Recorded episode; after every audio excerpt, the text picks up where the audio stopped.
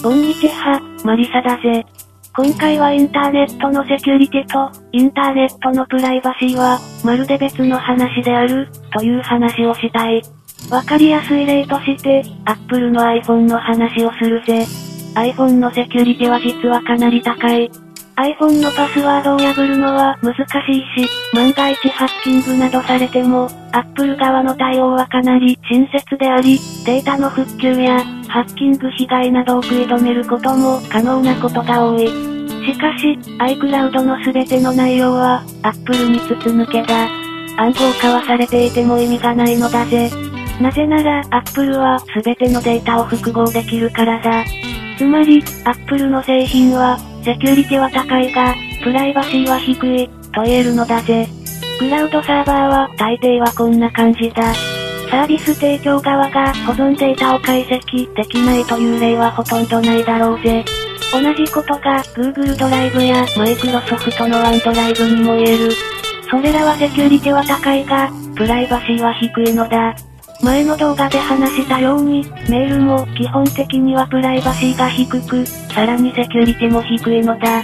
メールは本当に危険だぜ。プライバシーを侵害するアプリは多数ある。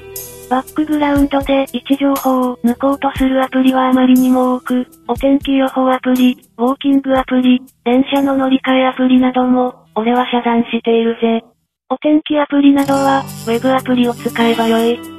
ウェブアプリはアプリと似ているが、まるで別物だ。ウェブアプリはユーザーのデータを抜くことはかなり難しいからだぜ。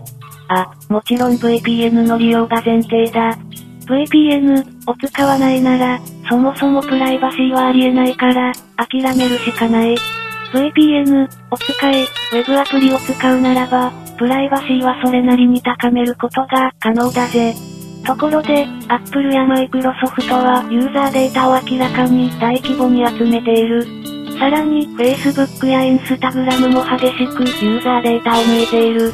Amazon は商品を物理的に宅配するという性質上、俺は Amazon は別枠で捉えている。Apple や Microsoft に比べて、Linux はユーザーデータを集めていないから、プライバシーが高いという話がよくある。これは事実だろう。だがしかし、Linux はかなり気をつけないと、セキュリティが低いかもしれないぜ。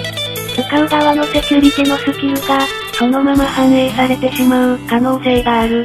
ただし、Linux ユーザーは明らかにマニアが多いから、結果的にはセキュリティが高いことが多いのかもしれないぜ。とにかく、インターネットのセキュリティと、インターネットのプライバシーは全くの別問題なのだぜ。